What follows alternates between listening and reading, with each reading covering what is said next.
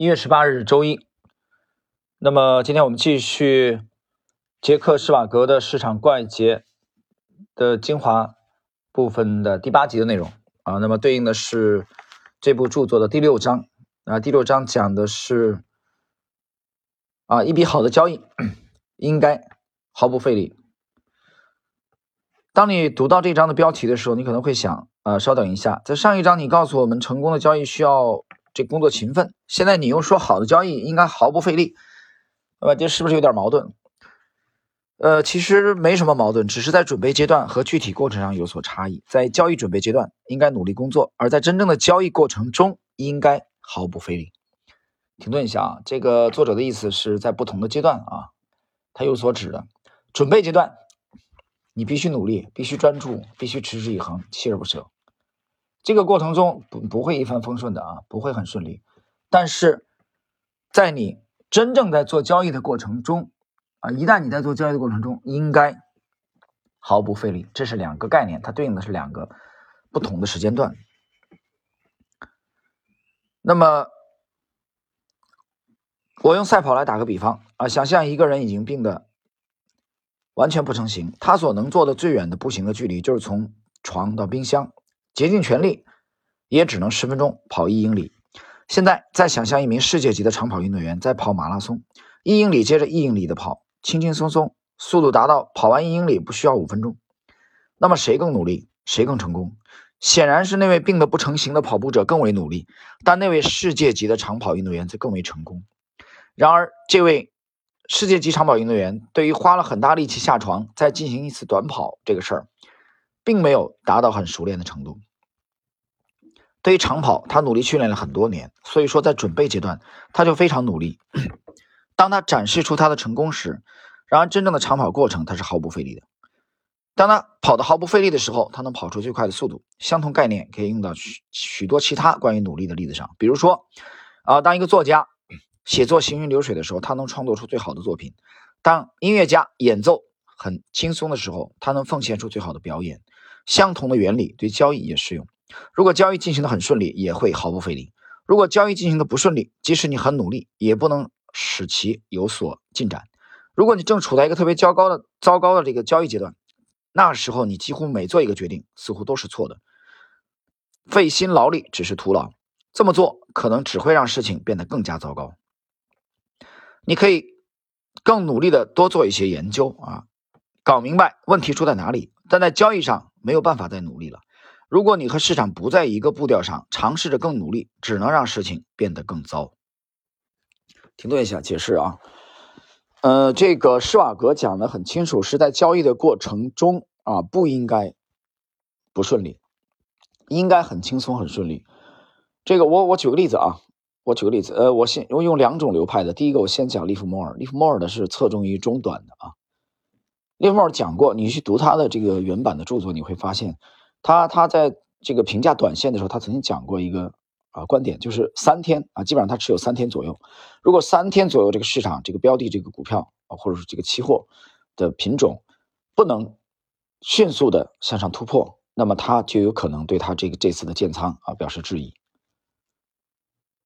这什么意思？就是说，应该如果你的进入的这个时机恰到好处啊，因为它是择时择时的嘛，那应该快速的脱离你成本才对的。反过来讲，如果不是这样啊，如果走势拖泥带水，那么很有可能这次交易是有问题的啊。这是从这个利弗莫尔这种风格啊，电光火石间的啊，这种这种做突破的啊，强烈择时的。那么我们再说跟他风格风格完全不一样的啊，截然不同的，比如巴菲特。那巴菲特跟他风格不一样了啊，巴菲特的这个这个持仓的相对周期比他长得多，但是巴菲特也不会轻易出手。那巴菲特轻呃这个出手之后，你会发现，他也不会短期内就否定自己的这个啊这个意见，所以他在这个交易之后，他表现状态也很轻松很淡定。所以这两种风格虽然这个截然不同啊，云泥之判，但是一笔好的交易，施瓦格想展现给我们的，想说明的就是不应该。交易本身不应该很过力，交易呃很这个吃力，交易的过程不应该很吃力。但是这个怎么样才能不吃力呢？怎么样才能很轻松呢？它恰恰是建立在你在这笔交易开展之前的长期的努力之前的长期努力，听懂了吧？长期的钻研，长期的研究，在交易过程中 反而是比较轻松的。那么这个轻松又可以倒过来印证你的这笔交易成功的概率是比较大的。接下来我们看下一节啊，谈禅和交易。我曾经做过一次访谈，那一次好交易因毫不费力这个主题非常突出。可惜的是，这个访谈我没法放到我的任何一本著作当中啊。我解释一下，读者常常很好奇我是如何做到让我书中所介绍的交易者同意接受我的采访的。为了消除他们可能对采访主题的顾虑，我会做一件事：在我将书的初稿交给出版社之前，确保他们能有机会看一遍所完成的那一章的内容。我还会告诉他们，只有在其同意的之下，我才会用那一章的内容。我相信这些保证不仅有助于交易者更愿意接受访谈，而且能让他们在回答我的问题的时候更为开放和自由。我确信，如果我所采访的交易者无法控制这一过程，他们在回答我的内容，啊，被这个出版之前，对每次回答都应反复推敲。尽管我对于未获得获得认可的访谈内容不会被出版的承诺，有时会非常奏效。但也可能会事与愿违。我也会花费数周时间，将两百页原始的采访内容删减成只有二十五页的一章，而这只是由于接受采访者提出拒绝让我使用这些内容。但幸运的是，这种事情只发生过两次，其中一次发生在我为新市场怪杰所做的一次主题颇为折中的采访，所涉及的主题包括梦想与交易啊、预测与交易以及禅与交易。我把所有内容都写完了。而且我认为最终成果相当不错，在作者同意下，我将完成的那章发给他审阅。差不多一周后，他给我打了电话。我看了采访内容，他说道：“非常有趣。”我感到他要说“但是”了。但是，他继续说道：“你不能用它。”真实的情况是他当时已经决定开一家货币对冲方面的咨询公司，并聘请了一位业务经理帮助他发展和推销其业务。业务经理在读了采访相关内容后，发现所有的内容都是关于梦想和交易、禅和交易的。于是他很快决定，这些材料无助于树立理想中的公司形象，没有讨论余地。业务经理是这么说的。于是该交易者的回答也是没有讨论余地。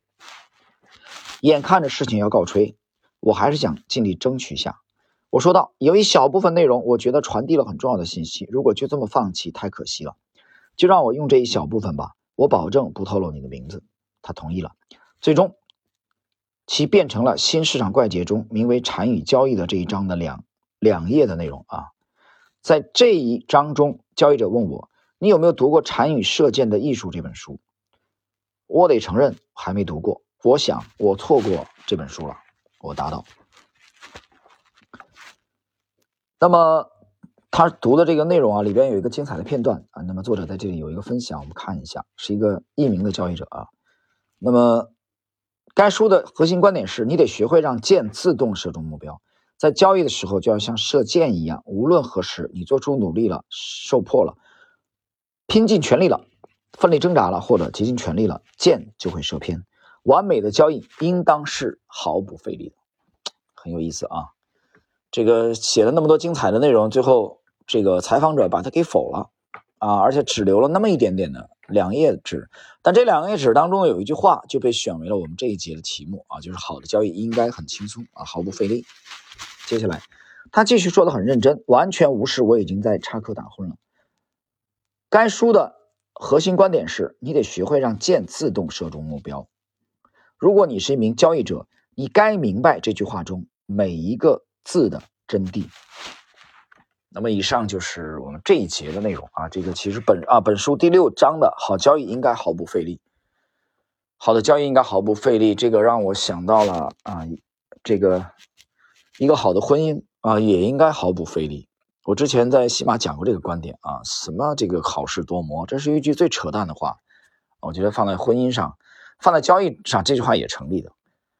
但放在去学习这个建造自己的体系、建立自己的体系方面，我觉得这这话。呃，就好事多磨，我觉得是。那有一个相当长的过程，长期的。你比如维科夫用了大概十年，啊，这个吉姆罗贝尔用了至少也是六年到七年，连华尔街的顶级的投资大佬啊，伯纳德巴鲁克这么牛的牛人，他在交易的前六年都是亏得一塌糊涂，亏得很惨。包括股票魔法师的这个作者马克米勒维尼，你去看他之前的几年，包括这个他的动量大师那里边的丹赞格尔也是之前都亏的，啊，亏的都已经不行了，怀疑人生了，我想自杀的念头都有，但是他们挺过来了。所以那个过程，那个探索的过程啊，不会轻松的，不会轻松。那么，除非有很专业的人直接来来提点你啊，像戴维·瑞恩很早就得到了威廉·奥尼尔的指导，对吧？那又另当别论了。对吧？你你很早就站在一个专业的这个这个起点啊，这个水准，这是一方面。另外一方面，一旦你的这个体系建立起来了啊，你的交易达到了专业水准的时候，你你做交易的时候，实际上应该就会很轻松。所以这一章啊，杰克施瓦格想强调的是这一点。所以我觉得跟跟我们的给这个读者也好啊，听友也好，听到这里的话，呃，应该去印证一下你的交易轻松吗？啊，你一年当中做了几笔交易？第二个，你做这些交易当中有多少是轻松的，多少是不轻松的？那么第三个问题就是，与此相对应，这些轻松的交易，你最终盈利的占了多少笔？这些不轻松的交易，你最终盈利了多少笔？那么作者的答案是很清晰的啊，好的交易往往都是比较轻松的，而这些轻松的交易，你盈利的概率更大。我们讲的是可能性啊，讲的是概率。好了，朋友们，我们今天的这个这一集啊。这个施瓦格的这个市场怪杰啊，我们是应该是第八集啊，第八集对应的本书第六章的内容的解读就到这里。